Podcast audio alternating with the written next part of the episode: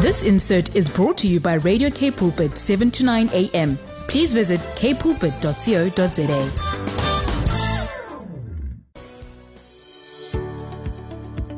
Hi, I'm Vuyokazi Matu, your host for the brand new program, Show Me. Every Tuesday at 12 p.m., we will share on the Word, focus on building oneness in our nation.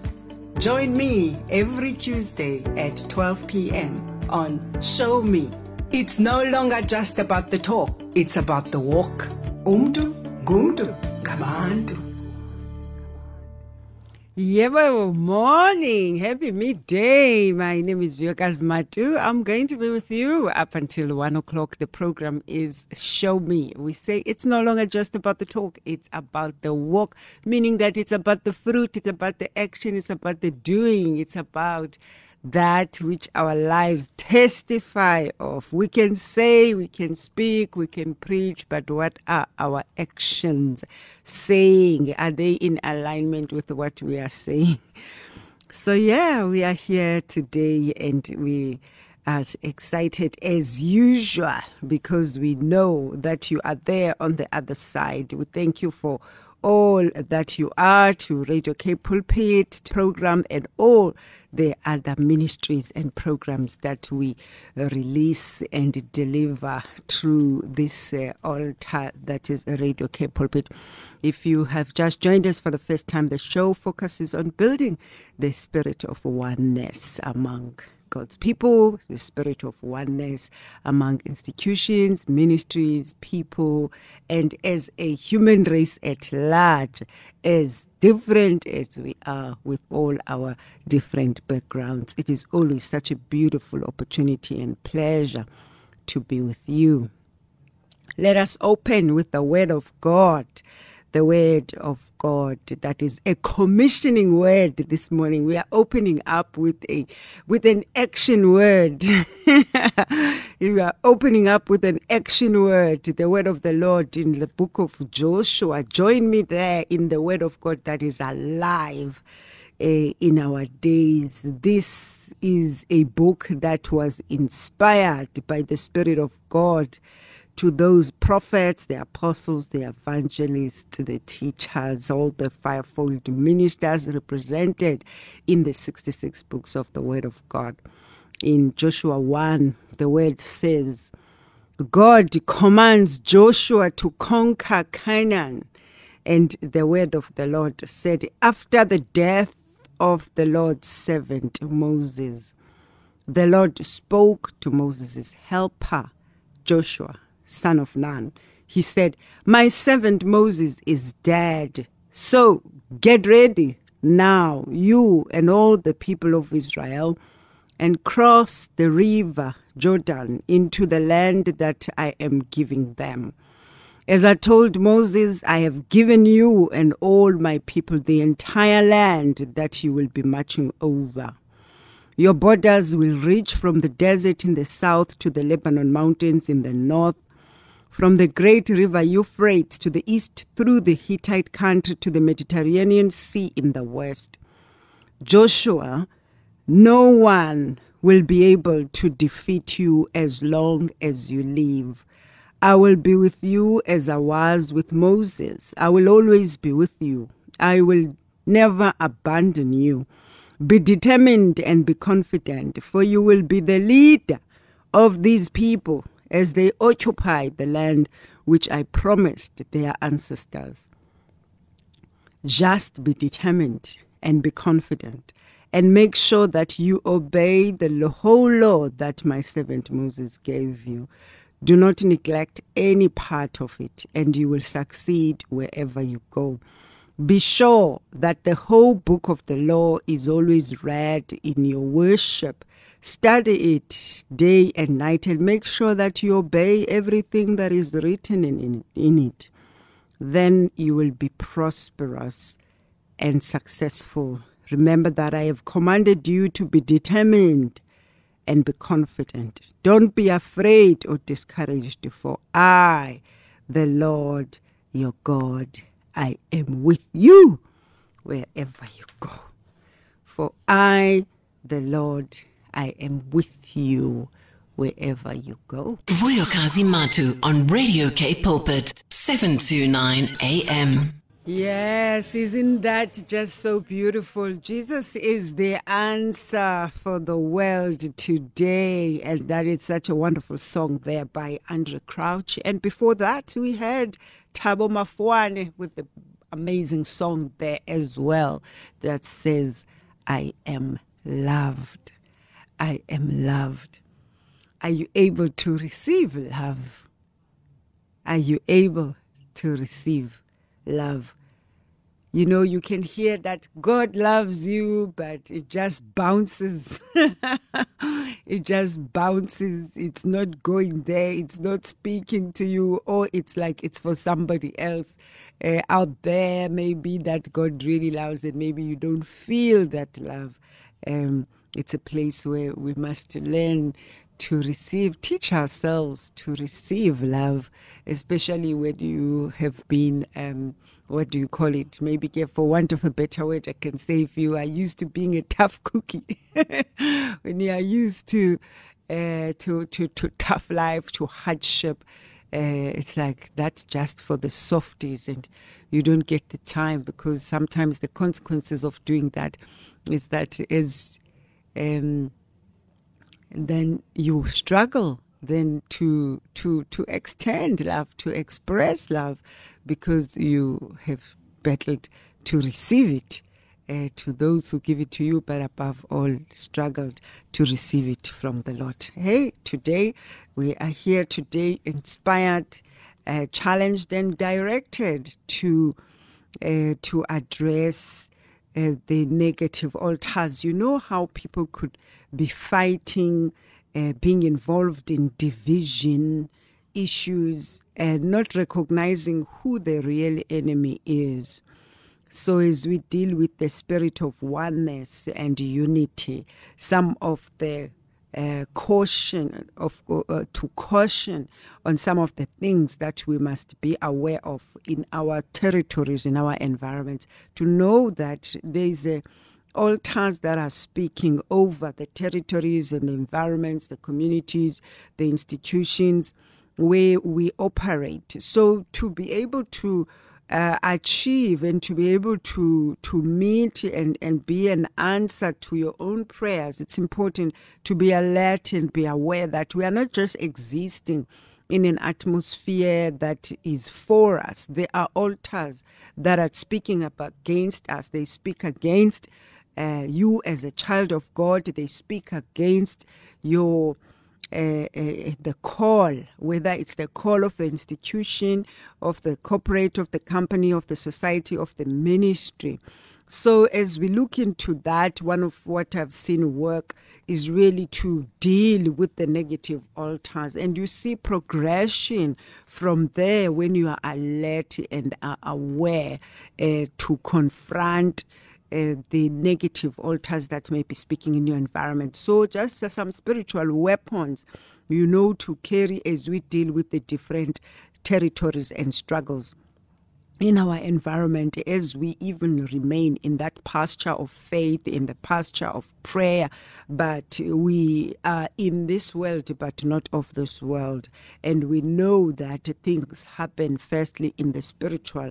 Even your victories, even your defeat happens firstly spiritually, and then it manifests physically. So as we stand here today, just remember these matters in dealing dealing with the negative altars that may be speaking to your environment. You need to be aware about taking the spiritual mapping of the place where you are based, especially if you are finding that you've been praying for certain things and they are just not moving. Uh, maybe you see uh, there's always conflict, there's always uh, there's a turmoil, unsettling an unsettled environment that is not governed by the government of God, which has to do with righteousness, justice, and peace.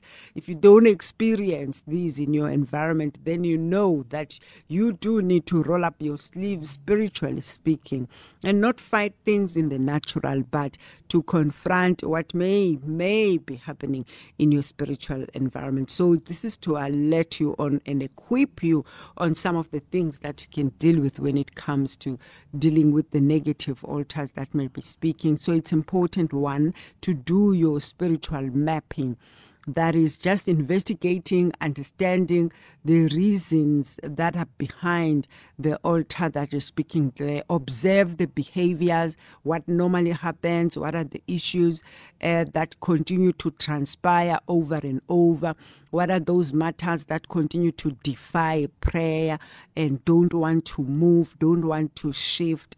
And then you recognize what are the sacrifices that are brought into that place, into what are the covenants that have been entered, so that you understand how that altar is being kept burning how is it empowered? How is it fired? What you remember that uh, there was uh, some sacrifices were brought to Molech in the Word of God when they brought babies. Uh, to sacrifice them to that God there. What are the sacrifices that are being done uh, in your environment in that particular altar. You see what happens with the ancestral worship, for example, that you would see that there will be blood, whether it's of cows, of goats, of animals that is brought to constantly be slaughtering, constantly slaughtering, because the altar of ancestral worship is always uh, uh, hungry for blood. So you recognize all these matters. It may be a different altar that is speaking strongly in your environment that your that confronts uh, and blocks your prayers. That is maybe the altar that is being strengthened more in your environment. But God is calling His ecclesia, He's calling His people, He's calling you to arise in your environment because you have already been empowered, you know, with the a born again, a, a baptized child of God that is able to use the word of the Lord as the sword of the Spirit. So we are empowered to deal with these altars, to uproot them. In Jeremiah 1, the Lord says, I have put words in your mouth to pluck up, to break down, to destroy, to overthrow, to build, and to plant. So God sends you to go to these places to be able to establish, to take down these altars. You take down, not even physically, taking their strength down by the power of God, by releasing the, the word of God, the swords of the Spirit. Uh, the, as you know, that we are not against flesh and blood, but against the principalities, powers, and rulers of this dark world in the heavenly places. So after you have recognized that, then you come, you take responsibility. That's one thing that took um, for a while. For me, I did not fully understand the role and the importance of our repentance, our taking responsibility as the people of God, as the children of God, as blood washed as born again believers that we have a responsibility to pro a process of admitting and confessing our guilt you know the process of confessing our guilt admitting to the lord that these things have happened to come before him in humility to come before him in acceptance to take ownership I used to think that you can repent about things that you have done.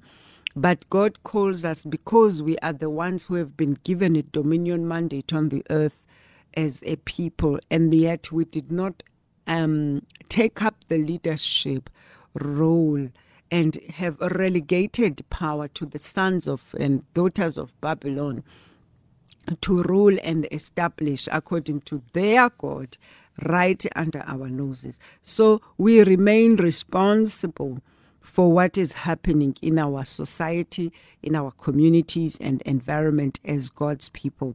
So we must recognize what it is that is happening in our environment that is hurting and is offending and offensive to the will, the purposes, and the plans of God. So we are to come and bring that repentance and identify and acknowledge, take full responsibility of our guilt, whether it was something we did directly or indirectly. We are to not ignore the fact that these sins have happened in our presence. Therefore, we are guilty as charged that we have allowed certain things to happen in our environment. We have a sin of omission where we are sin, we have sinned by not doing what we were supposed to do. There are sins that we do and we have to go back, repent and turn from our wicked ways. But we also have to repent for the things that have been done in our land, in our cities, our nations, and our family bloodline or family lineage, where we can take responsibility sincerely, where we begin to mourn for the wrongs that have been done that are an abomination to the Lord. In Leviticus 5, Leviticus 5, verse 17, the word of the Lord says, If a person sins and does what is forbidden in any of the Lord's command, even though he does not know it, he is also guilty and will be held responsible. That's why we have a mandate and a responsibility as God's people to take responsibility. Because God says in 2 Chronicles 7, verse 14, the word of the Lord says, If my people who are called by my name will humble themselves and pray and seek my face and turn from their wicked ways, then I will hear from heaven and I will forgive their sins and I will heal their land. And so when we come to humbly repent before the Lord, taking responsibility for what has been done, anything that has been against the Lord's commands, the Lord's uh, uh, decrees and covenants. So, as we repent, there are doors of grace that open towards us the doors of grace, the doors of mercy, of forgiveness, of reconciliation, restoration, and empowerment. So the doors of grace open. God extends mercy. He extends his loving kindness and salvation to humankind. He enables us. It is God's grace that enables him to confront human indifference and rebellion and his unlimited capacity to forgive and bless us. Whenever anyone humbles himself in a genuine, remorseful repentance, the door of grace will definitely open for him. In Hebrews 4, verse 16, the word of the Lord says, Let us therefore come boldly unto the throne of grace, that we may obtain mercy and find grace to help in times of need. The door of mercy is open. It is a divine quality by which unworthy people receive grace. We receive grace by the Lord's mercy. The love of God, He freely and graciously offers His unfailing love to us, and that is mercy. He also, as we repent, forgives us. He extends grace, He extends mercy, He forgives us, and this is the act of declaring a guilty person discharged. You know, that when we are made to have a right standing before God, even though we had sinned, we are let go, we are released and forgiven. This is part of what is the part and the package of taking responsibility. Eh, It says that we also are able to receive reconciliation, restoration, and empowerment. This is achieved as we, as sinners, come to avenge, you know, to come and recover what the enemy had stolen from us. So we are told that as we confront these altars, the negative altars, it's important to one, do the spiritual mapping of the environment, identify what is happening, what it is that goes against the Lord, and what are the sacrifices. And then you are able to come and repent for what you recognize has been done and is against the will of God, against His commands, against His principles. And as we do that, we receive His grace, His mercy, forgiveness, restoration, and empowerment. And before we go to just the third point, let's take a break and enjoy this wonderful Elton Janssen. He says, I was created to worship. We are all created to worship the Lord. Show me with Vuyokazi Matu. Wow, don't you just love that? You know, when you just experience such a power through music, through song, through worship, through gifts and talents of our brothers and sisters. Shot Michelle with the song Jesus is the greatest man I ever know. What a wonderful, powerful worship song right there.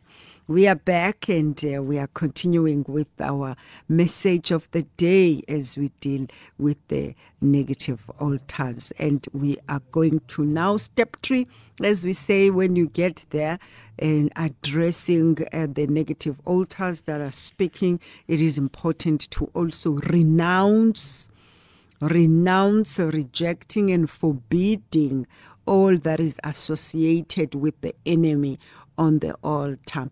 It's to recognize that every altar that exists, there are vows, there are oaths, there are sacrifices, there are spirits, you know, and there is a priesthood that operates in the altar. So all those covenants, promises, offerings, and gifts that are brought into this place. You recognize, you renounce them, you reject, forbid, and forsake all that is associated with the enemy that operates in that altar. And we are coming, you know, we are covered according to Ephesians 6, 6 from verse 10 that we have put on the armor of God and we confront the altars not with fear, knowing that fear is false evidence appearing real. Standing on the word of God that we have not been given a spirit of fear, but of love, of power, and of a sound mind. So as we go, that we go directly after we have covered ourselves and put on the full armor of God that we renounce, we reject, forbid, and forsake all that is associated with the enemy on the altar. And then we revoke, revoking, and repealing the decrees and all that has been uttered as templates in this in that particular altar. We exert our priestly authority because we are taking over for the Lord. The earth is the Lord's and all its fullness, according to Psalm 24 and that believers are called to arise and take over the altars that the enemy has been using to control, to manipulate, and to dominate in our different territories. Believers are called to arise, to take their position, to repeal the decrees that are operating in all these structures, using the priestly authority over those structures and infrastructures to surround the altars with the word of God and that we must revoke those negative laws and decrees as God's representative on the earth. The word says he has made us to be kings and priests and that we shall rule on the earth. Since kingdoms are ruled by laws and decrees, we should properly exercise our legislative power effectively as God's citizens. In Revelations 5, Revelations 5, verse 10 says, He has made us unto our God kings and priests, and we shall reign on the earth. And then we deal with the priesthood that is operating, leading, and controlling the environment. The priesthood of all the negative altars must be sacked, their offices must be closed and replaced, and their ordination and ordinances must be abrogated. Their gifts and callings they must be terminated, and their attires derobed, and their gifts and anointing and all their networks must be terminated by the new kingdom of God that has come, that has come to replace, that has been raised to replace the satanic priesthood that operates to control in those altars. For we are called as king, kings and priests to serve our God. And that Psalm 24 says, The earth is the Lord's and all its fullness the world and all who dwell therein. For he has founded it upon the waters. Who may stand on the before the Lord, who may stand in his holy place, those with clean hands and pure hearts who do not worship idols or make false promises. The Lord will bless them and save them. God will declare them innocent. Such are the people who come to God who come into the presence of the God of Jacob. We say, Lift up your heads, O you gates, be lifted up, you ancient doors, that the King of glory may come in. Who is this King of glory? He is the Lord, strong and mighty, the Lord, victorious in battle. Lift up your heads, O you living gateways, be lifted up, you ancient doors, that the King of glory may come in. Who is this King of glory? He is the Lord, strong and mighty. So we come, according to Psalm 24, we declare and decree that the kingdom of God has come. The kingdom of our Lord Jesus Christ has come. The dominion, the rulership, the authority, and the power of Jesus Christ has come and it manifests through his royal priesthood, the chosen, the ecclesia, those who are able to arise for according to Isaiah 60, they take up their mandate and calling that calls them out to say, Arise, shine, your light has come, the glory of the Lord is risen upon you. Darkness may cover the earth, the gross darkness, the people, but God's people shall arise irrespective. Can God count on you? Can God count on you? Can He count on you to know that as you are called, as you are being called to come out of waiting, come out of looking out to others to do something, can you be, can God count on you to be the one who will arise in your community, to be the one who will recognize the altar that is speaking against the voice of God in your area? Can you be the one to go and establish the Psalm 29 in your territory? To go confront the altar, repeal, revoke, renounce the laws, the decrees that have been made there, and establish the will of God. Speak the voice of God and be confident that you have completed the assignment. Or will you be the one who is willing to go down, accept, repent, and accept what has happened in that environment?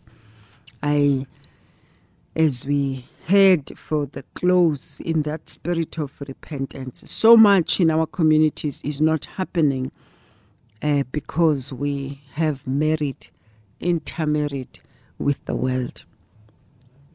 But we are called out to divorce the world that we got married to because we are in this world, but we are not of this world. So we confess the sin of being lukewarm. So we confess our fear of being, or the fear of standing up for the kingdom, the fear of rejection, and the fear of not being liked. So, this is the prayer. As you remove and that garment of shame where you have intermarried, let us remove it together as we pray according to Ezra 9. He says, Ezra learns of intermarriages. And so, starting from verse 5, it says, When the time came for the evening sacrifice, I got up from where I had been grieving, and I still wearing my torn clothes, I knelt down in prayer, and I stretched out my hands to the Lord my God. I said, O oh God, I'm too ashamed to raise my head in your presence. Our sins pile up high above the herds. They reach as high as the heavens. From the days of our ancestors until now, we, your people, have sinned greatly. Because of our sins, we, our kings and our priests, have fallen into the hands of foreign kings, and we have been slaughtered, robbed, and carried away as prisoners. We have been totally disgraced as we still are today. Now, for a short time, O Lord our God, you have been gracious to us and have let some of us escape from slavery to live in safety in this holy place. You have freed us from slavery and given us new life. We were slaves, but you did not leave us in slavery. You made the emperors of Persia favor us and permit us to go on living and to rebuild your temple, which was in ruins. But now, O oh God, what can we say after all that this has happened? We have disobeyed the commands that you have given us to your servants, the prophets. They told us that the land we were going to occupy was an impure land because the people who lived in it filled it from one end of, to the other with disgusting, filthy things. They told us that we were never to intermarry with those people and never to help them prosper or seed if we wanted to enjoy the land and pass it on to our descendants forever. Even after everything that has happened to us in punishment, for our sins and wrongs. We know that you, our God, have punished us less than we deserve and have allowed us to survive. How can we ignore your commandments again and intermarry with these wicked people? If we do, you will be so angry that you will destroy us completely and let no one survive. Verse 15 Lord God of Israel, you are just but you have let us survive. We confess our guilt to you. We confess our guilt to you. We have no right to be in your presence. We confess our guilt to you. We have no right to be in your presence. In Jesus' name. Father, we come before you this day. We thank you for your presence. Holy Spirit, for your leadership for your empowerment, for your guidance, for your commissioning and instructions to go, for us not to fear, for us not to retract, that we as your people are to arise, stand up at this time, Kosiam, of the confrontation and clashing of the swords, to be spiritually in tune and alert with what's happening in our territories, to go to confront the negative altars that are speaking against us as your people to uproot, break down, destroy, overthrow, build, and plant your altars, Lord, to plant your voice in our environment, wherever we go. So we give you glory, we give you honor and praise for all that you have done in Jesus' name. Amen. Your daily companion, Radio K Pulpit, 7 to 9 a.m. This insert was brought to you by Radio K Pulpit, 7 to 9 a.m. Please visit kpulpit.co.za.